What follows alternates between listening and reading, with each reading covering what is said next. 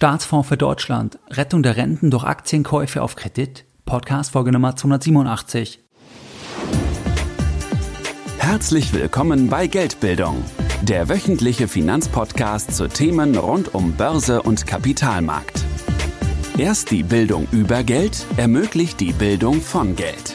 Es begrüßt dich der Moderator Stefan Obersteller. Herzlich willkommen bei Geldbildung. Schön, dass du dabei bist. Jeden Sonntag erhalten deutlich über 10.000 clevere Privatanleger meinen wöchentlichen Geldbildung-Newsletter. Bereits seit mehreren Jahren, seit 2014 und pünktlich versendet wie ein Schweizer Uhrwerk jeden Sonntag. In dem wöchentlichen Geldbildung-Newsletter, da sprechen wir über weitere Aspekte, die dich, dein Depot und deine Geldbildung wirklich weiterbringen. Und diese Aspekte findest du nicht im Podcast und auch nicht auf der Webseite. Wenn du hier noch nicht dabei bist, dann schließe dich uns gerne an. Das Ganze ist für dich kostenfrei und du kannst dich jetzt anschließen, indem du auf www.geldbildung.de gehst und dich direkt auf der Startseite mit deiner E-Mail-Adresse für das kostenfreie Format einträgst. In der heutigen Podcast-Folge Nummer 287 da möchte ich mit dir über einen möglichen Staatsfonds für Deutschland sprechen. Wie könnte sowas aussehen, gemäß einer Studie vom IFO-Institut und kann das dann die Rettung der Renten aller Long bringen? Das werden wir uns jetzt genauer ansehen. Das Ganze, was wir heute besprechen, das basiert auf einer Studie vom IFO-Institut. Und zwar haben die im April 2019 eine Studie publiziert mit dem Titel Das Konzept eines deutschen Bürgerfonds. Den Link zur Studie, den findest du in den Show Notes. Die Show Notes findest du auf der Webseite geldbildung.de und dann beim Beitrag zur heutigen Podcast-Folge. Wenn wir einsteigen, dann basiert der Ausgangspunkt, auch die Grundüberlegung von der Studie Du siehst es ja auch im Titel. Das heißt, es geht irgendwo um Anleihen, es geht um Kredit und dass das Geld dann verwendet wird, um Aktien zu kaufen für den Staatsfonds. Die Grundüberlegung oder der Ausgangspunkt, der ist eigentlich das folgende, dass Deutschland sich immer günstiger Kapital beschaffen kann. Das heißt, die Renditen von Bundesanleihen sind immer weiter gefallen seit der Finanzkrise. Einerseits wegen der Politik der EZB und andererseits, weil Deutschland innerhalb der Eurozone auch als sicherer Hafen gilt. Das heißt, dass Investoren sagen, ja, wir wollen das Geld bei Deutschland parken oder in deutschen Anleihen parken und wir sind sogar bereit, wenn wir das Ganze kurzfristig machen, teilweise auch bis zu zehn Jahre, dass wir letztlich Negativrenditen bezahlen und trotzdem kaufen wir die Anleihen, weil Deutschland einfach als so sicher gilt innerhalb der Länder jetzt auch von der Eurozone. Jetzt ist es so, dass es ja auch noch andere Anlageklassen gibt, wie Aktien oder Immobilien, wo man auch jetzt von 2019 weg langfristig eine positive Renditeerwartung hat bei einem diversifizierten Portfolio.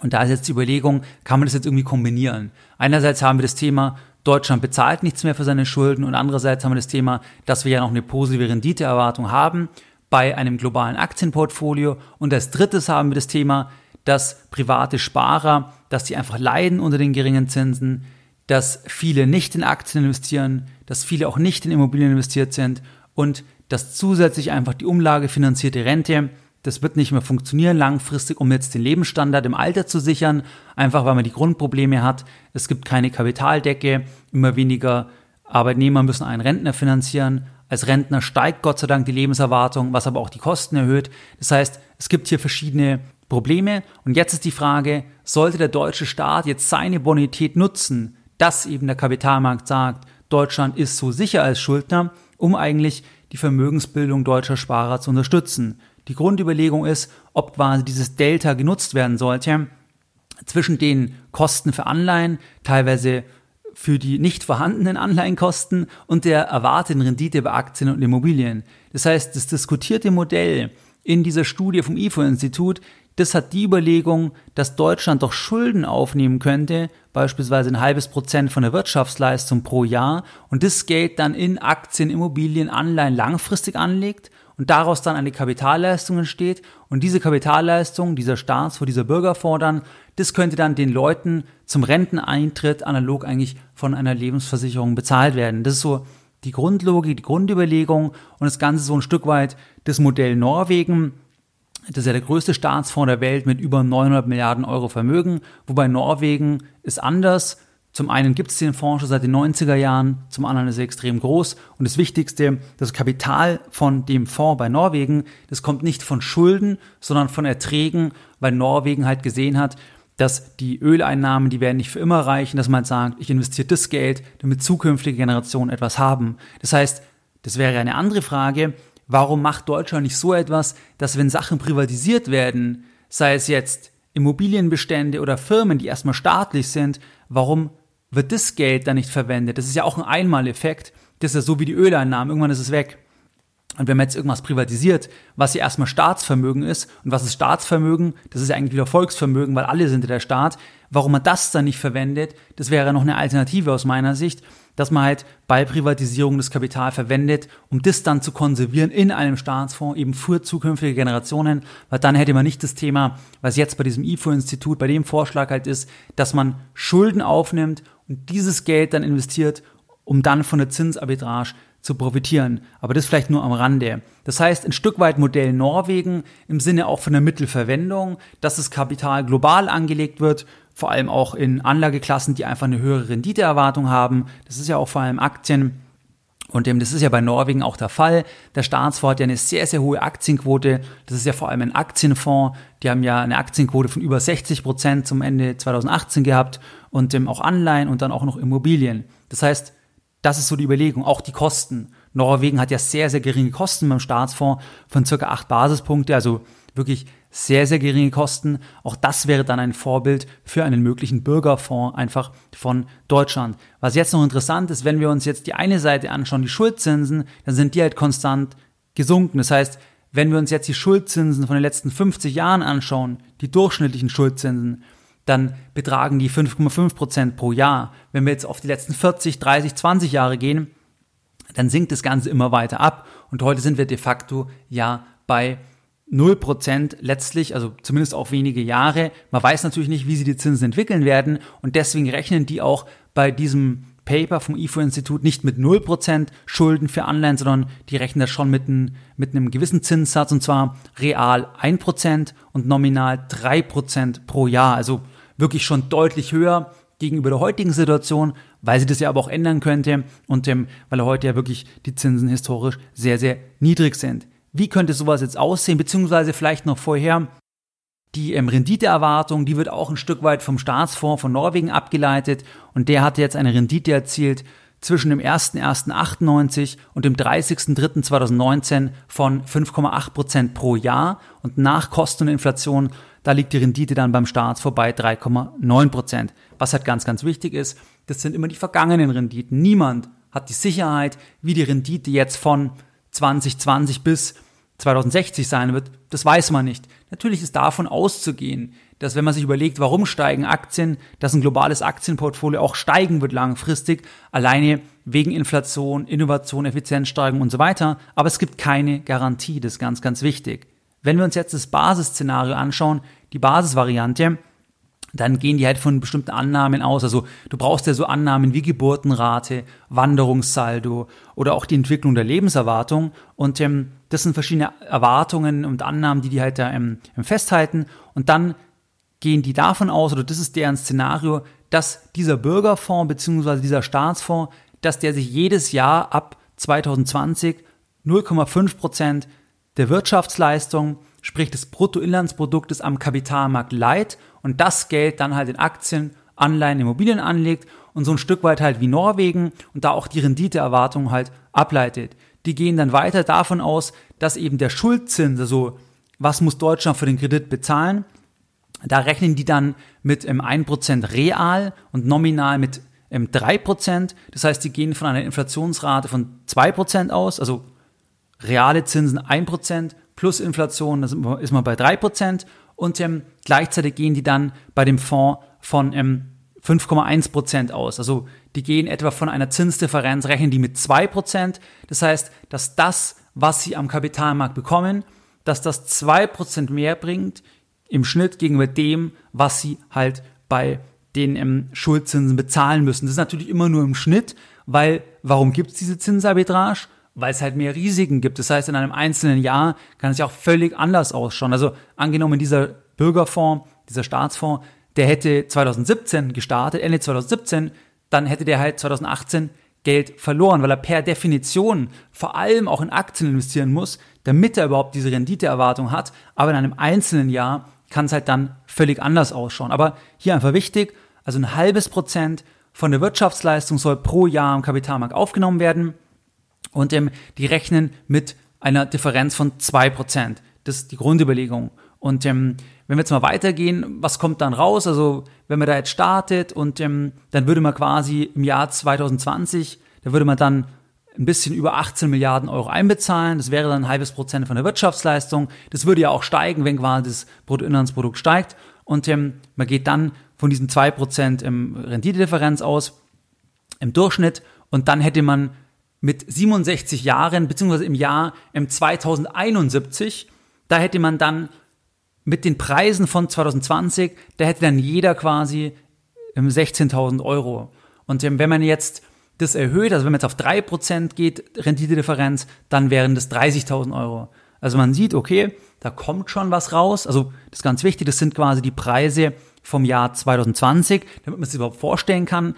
Aber du siehst halt, okay, was kommt für eine Größenordnung unter Umständen raus. Das hat natürlich ganz, ganz viele Annahmen, weil niemand weiß sicher die Renditedifferenz und, und, und auch die anderen Daten, ähm, wie viele Leute kommen nach Deutschland, wie viele gehen weg und so weiter. Das Natürlich kann man es ungefähr sagen, aber 100% sicher weiß man es nicht. Aber das ist mal die Größenordnung. Also bei 2% Renditedifferenz 16.000 Euro, bei 3% 30.000 Euro. Also was siehst du da? Die Kapitalleistung ist natürlich viel, viel zu gering. Also wenn man jetzt sagt, jemand hat jetzt 16.000 Euro, die bekommt er dann geschenkt mit 67, das ist keine schlechte Sache. Wenn man die jetzt heute bekommen würde, also wenn ich jetzt nächstes Jahr 67 wäre, das Modell würde schon existieren, dann würde man 16.000 bekommen. Okay, aber wenn man das jetzt mal ausrechnet, dann, ja, dann sind es irgendwie unter 100 Euro pro Monat, wenn man jetzt von 85 Jahren Lebenserwartung ausgeht, wenn man das Geld dann quasi selbst irgendwie sich selbst verrentet. Also die Kapitalleistung ist viel, viel zu gering. Das ist auf jeden Fall so. Dann das zweite ist sicherlich, dass man halt die Bonität vom Land, da geht man halt davon aus, dass es langfristig weiter so ist dass halt Deutschland weiter so gut dasteht, dass weiter halt der Kapitalmarkt sagt, Deutschland ist so sicher. Das leitet man auch ein Stück weit dann ab, dass man halt sagt, ja, ähm, die Staatsschuldenquote in Deutschland ist ja sehr, sehr gut. Ähm, die wird ja jetzt dann mit ähm, in diesem Jahr unter 60 Prozent erwartet. Das heißt, die Schulden in Relation zur Wirtschaftsleistung und auch das Defizit, also wie viel Neuschulden werden gemacht, auch das ist positiv. Auch da kann man sich das eigentlich leisten, dass man jetzt halt sagt, man nimmt ein halbes Prozent von der Wirtschaftsleistung jedes Jahr auf, um das dann zu investieren. Da muss man halt sagen, zum einen, wer weiß das langfristig? Es gibt ja ganz, ganz viele Kosten und Risiken, die sehe ich ja nicht in der Staatsschuldenquote. Wenn du mal an die ganzen Beamtenverpflichtungen denkst, all das siehst du da ja nicht, weil es dann immer aus dem Laufenden bezahlt wird. Wenn du an Themen wie Tage 2 denkst, eingegangene Bürgschaften im Zusammenhang mit Griechenland und so weiter. Also es gibt ja viele, viele Kosten, die potenziell noch kommen könnten, oder die sicher kommen, wie eben, sag ich mal, das ganze Thema Verpflichtungen ähm, von Beamten, die man jetzt aber noch nicht sieht. Und man weiß natürlich auch nicht, ob Deutschland weiterhin langfristig ähm, vom Kapitalmarkt auf Jahrzehnte äh, als so sicher angesehen wird. Dann, was halt auch ganz wichtig ist, was die auch schreiben, dass das nur dann gehen kann, weil wenn man das so durchzieht, dann hätte man auch im Jahr, ähm, dann wären es auch hunderte Milliarden dann irgendwann, also logischerweise das wird ja jedes Jahr dann mehr. Ähm, das Wichtigste wäre dann auch, dass es halt unabhängig ist von der politischen Führung, damit sich dann nicht jemand daran bedient, also dass es wirklich völlig separat ist und dass da auch die jeweiligen Regierenden dann da nicht eingreifen können. Das ist natürlich essentiell, weil sonst sagen die irgendwann, jetzt brauchen wir doch mal was und bedienen uns dann an dem Geld, ähm, weil das ja jetzt wirklich als Kapitalstock da ist. Das wäre halt absolut wichtig. Und ähm, warum ich glaube, warum sowas, warum schwierig ist, sowas durchzusetzen, Denke mal an die mediale Berichterstattung. Denke mal daran, wenn, wenn das gestartet wird, dann werden quasi dieses halbe Prozent einbezahlt, 18 Milliarden. Wenn man jetzt sagt, man will da diese Zinsarbitrage machen, dann muss ich eben, sagen wir mal, 60, 70 Prozent in Aktien investieren, wenn man so ein bisschen Modell äh, Norwegen macht. Dann sagen wir mal 18,3 Milliarden, dann sind 60 Prozent in Aktien, dann geht man am Anfang mit 11 Milliarden zum Beispiel in ein globales Aktienportfolio rein. Okay, was ist, wenn man dann genau in einem Crashjahr ist? Dann halbiert sich das auf 5,5 Milliarden. Was meinst du, wie dann die Medien darüber berichten? Was meinst du, wie dann auch Politiker unter Druck kommen? Weil das ja in der Öffentlichkeit immer nicht richtig oder, oder nicht wirklich kommuniziert wird. Wenn ich diese Zinsarbitrage betreibe oder wenn ich halt in Aktien gehe, ich weiß nie, was ich in einem Jahr für eine Rendite habe. Und um halt im Schnitt dann auf diese 2-3% Rendite-Differenz zu kommen, zwischen Anleihenzinsen oder Anleihenrenditen und quasi Anleihen am Kapitalmarkt. Damit muss ich dann aushalten, dass ich halt Jahre habe, wo ich auch mal 30, 40 Prozent Minus habe. Anders geht das halt schwierig. Und ähm, das ist halt was, wo ich glaube, dass es dann einfach politisch die Leute unter Druck kommen, weil dann wird es ausgeschlachtet medial. Da sagt man dann, hey, die machen Schulden. Die machen Schulden, also die verschulden die zukünftigen Generationen und zocken dann an der Börse rum. So könnte ich mir vorstellen, ähm, also die verzocken das Geld quasi an der Börse, weil halt nicht gesehen wird, das ist einfach Teil davon, wenn ich in Produktivvermögen gehe, dass halt die Bewertungen in einem Jahr schwanken können. Und ich habe das ja gesehen, auch beim Staatsfonds, beim norwegischen Staatsfonds 2018, da habe ich auch mal einen Vortrag gehalten und ähm, da gab es so ein Interview dann, wo auch dann, der mich interviewt hatte, dann auch gefragt, ja, der hat ja ganz schlecht performt 2018 und so weiter, weil der halt da auch irgendwie 6, 7 Prozent Minus gemacht hat, weil halt alles gefallen ist 2018 und das wird halt dann kommen. Und die Antwort ist halt, wenn ich diese höhere Rendite will, dann kann ich das nicht glatt bügeln, die Renditen. Dann habe ich eben diese Schwankungen. Und diese Schwankungen, die wird man medial immer schwierig verkaufen können, weil alle sich dann draufstürzen, alle gehen auf die Rendite von einem Jahr, klammern sich dann daran, dann werden die Politiker daran festgemacht und da ist es ja letztlich egal, ob das eigentlich normal ist. Das, das ist einfach eine Frage dann, glaube ich, vom, vom Branding, von dem, wie man dann in der Öffentlichkeit steht.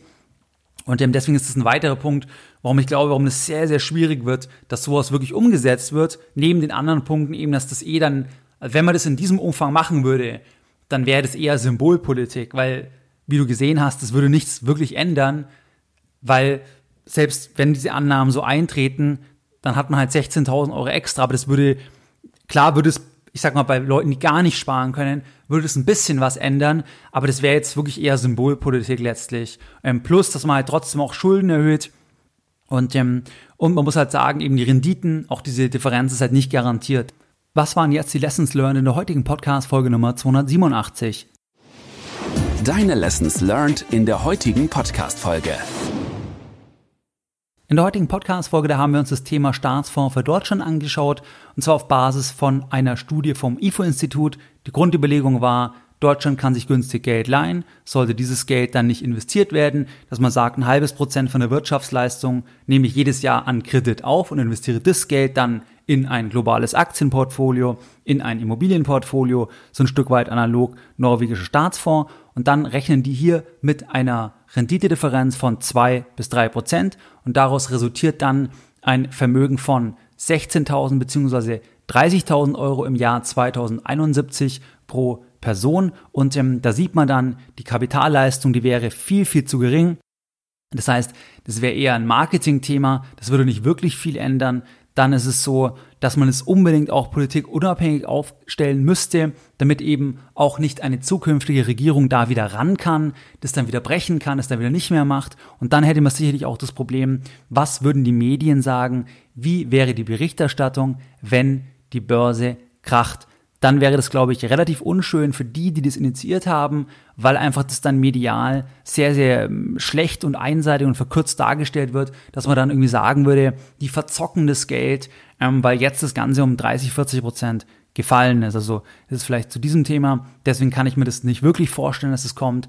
Aber ich würde es begrüßen, vor allem dann, wenn man sagt, wir haben etwas, was wir privatisieren und dann nehmen wir das Geld, um es dann da zu investieren dann kann ich meinetwegen zusätzlich noch so etwas machen, dass ich halt sage, okay, ähm, ich nehme dann noch Geld am Kapitalmarkt auf, aber dass man auch diese Einmaleffekte halt nimmt und damit das Vermögen auch zukünftigen Generationen irgendwo ähm, ja, sicherstellt, wenn das dann ähm, verwendet wird. Wie du es gewohnt bist, möchte ich auch die heutige Podcast-Folge wieder mit einem Zitat beenden und heute ein Zitat von Geldbildung.